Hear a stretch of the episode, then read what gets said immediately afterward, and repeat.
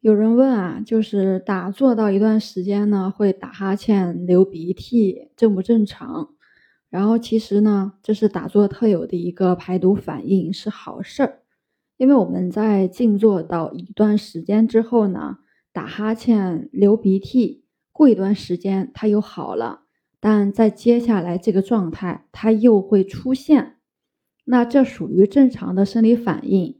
我们打坐会有一个附加作用，使身体的循环比较规律。在没有静坐的时候，我们是处在比较紧张的状态中，心念与动作它是不规律的。而当我们打坐的时候，我们的心思啊、动作啊都没有那么复杂了，所以会呈现相对规律的一个状态。此时，原本我们身体里某些被压抑住的东西呢？就会浮现出来，这也算是一种排毒。就如同我们看到身边有些人在退休之前身体都挺好的，退休之后陆续就会有些病呈现出来。人一旦放松，很多东西就会浮现出来。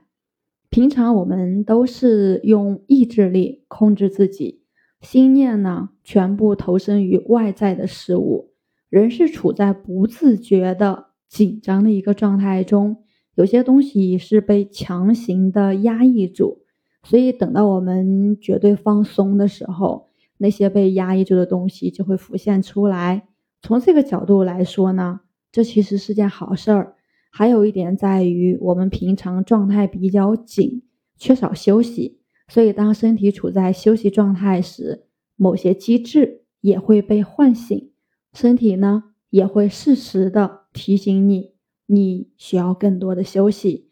此时呢，要去睡觉，要有深度睡眠，而不是要在此时呢想着用静坐去取代睡眠。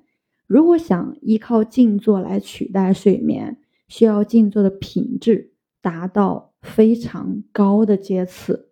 所以说啊，当我们在静坐时产生这种现象时，面对它。直面它，不要去对抗它，这是一件好事。所以静坐是打哈欠、流鼻涕啊、流眼泪，都是很正常的，许多人都会有。不要感觉自己很奇怪。我是袁一凡，一个二十岁的八零后修行人。喜欢主播的，欢迎关注，欢迎订阅。